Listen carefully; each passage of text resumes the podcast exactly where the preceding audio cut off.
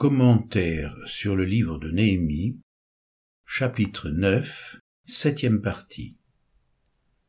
La louange avant toute chose. Un paradoxe ressort avec beaucoup de vigueur dans ce passage. Avant même de rappeler les hauts faits de Dieu et d'élever vers lui leurs supplications, les Lévites se lèvent pour bénir leur Seigneur. Versets 5 à 7a. Et les Lévites dirent, Levez-vous, bénissez l'Éternel votre Dieu d'éternité en éternité. Que l'on bénisse ton nom glorieux, qui est au-delà de toute bénédiction et de toute louange. C'est toi, Éternel, toi seul qui as fait les cieux, les cieux des cieux et toute leur armée, la terre et tout ce qui est sur elle, les mers et tout ce qu'elle renferme. À tout cela tu donnes la vie, et l'armée des cieux se prosterne devant toi.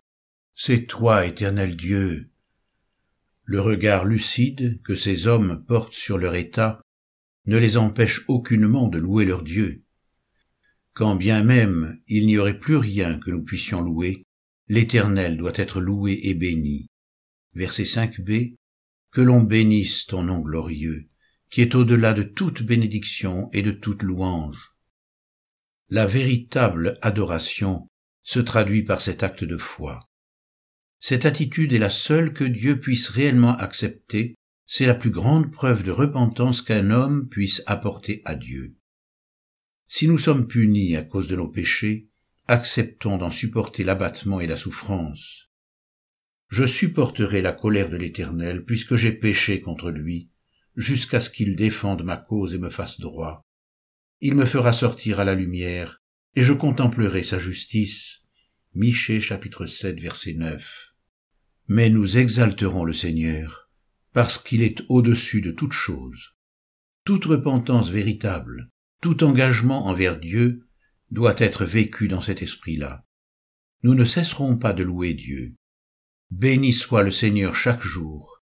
Il nous prend en charge, ce Dieu-là est notre salut. Psaume 68, verset 20. Voilà ce que proclamaient les anciens au sein de leurs difficultés rendre continuellement témoignage de la fidélité de Dieu.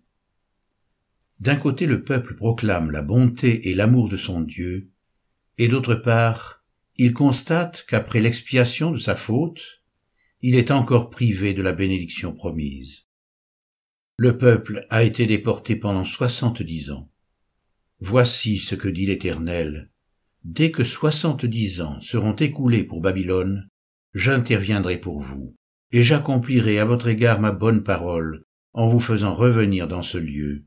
Jérémie chapitre 29 verset 10. Quelle souffrance pour celui qui, tout en confessant la bonté de son Créateur, connaît dans son être ou dans son entourage une expérience qui ne correspond pas à l'attente de sa foi. La fidélité de Dieu ne peut jamais être remise en question, L'histoire d'Israël nous en donne la preuve éclatante.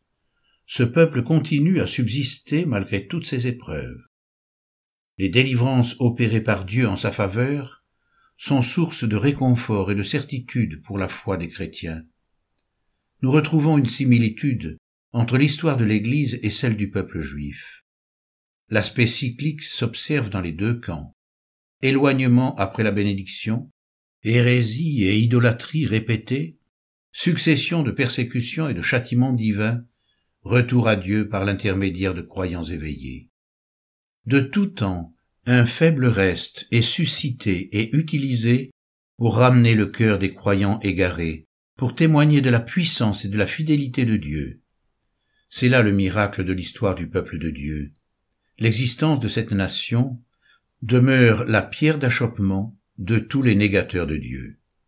L'Église prolongement de l'histoire d'Israël, perpétue le témoignage de la fidélité de Dieu.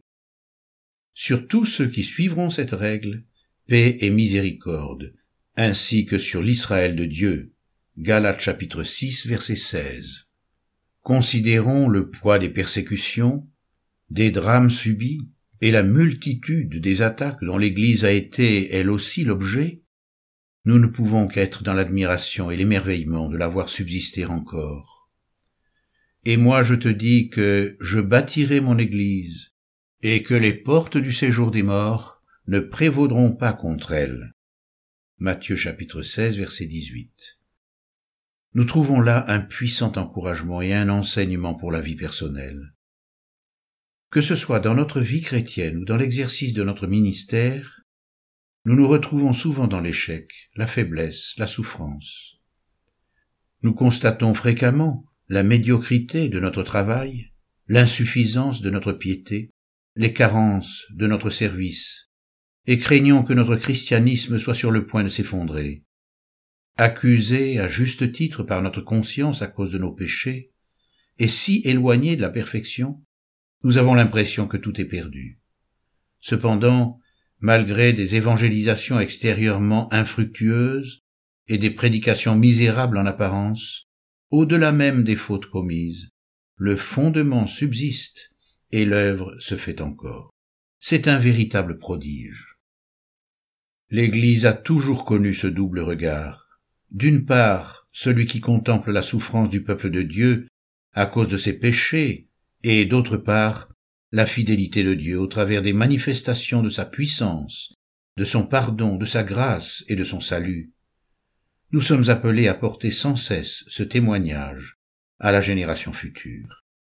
Les œuvres de Dieu, depuis qu'elles ont été révélées, doivent être rappelées. L'histoire de la loyauté de Dieu doit être constamment racontée. Cieux, prêtez l'oreille, et je parlerai. Terre, Écoute les paroles de ma bouche. Que mon savoir se déverse comme la pluie, que ma parole coule comme la rosée, comme des ondées sur la verdure, comme des gouttes d'eau sur l'herbe.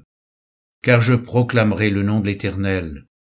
Rendez hommage à notre Dieu, il est le rocher. Son œuvre est parfaite, car toutes ses voies sont équitables.